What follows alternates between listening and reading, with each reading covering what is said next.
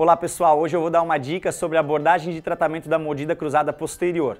Eu trouxe aqui um clean check onde a gente vê o dente 24 e 25 cruzados. Como que a gente faz para corrigir esse problema? Então a gente descruza no setup virtual sobrecorrigindo esse movimento. Afinal de contas, o que a gente vê no clean check no setup virtual é o desenho da placa, que é o sistema de força aplicado no dente, não é a posição do dente ao final do tratamento. A gente tem que estar muito ciente disso.